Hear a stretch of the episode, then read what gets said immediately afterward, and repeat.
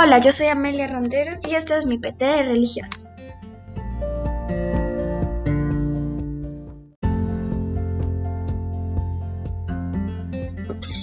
Vamos a empezar. ¿Qué es un testigo presencial? Un testigo presencial es el que ve los hechos. ¿Qué es un testigo no presencial? El testigo que no ve los hechos pero los escucha de otra persona.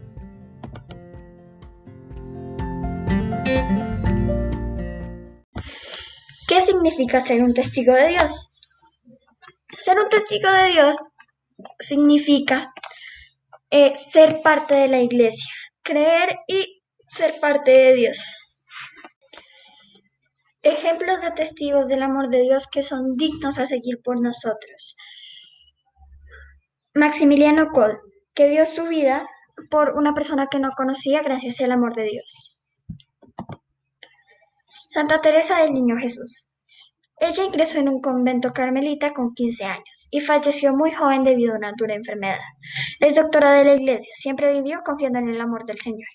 Con su oración alimentó el fuego del amor que mueve a la Iglesia, como dice el Papa. Santo Domingo Sabio, alumno de San Juan Bosco en el Oratorio de San Francisco de Sales.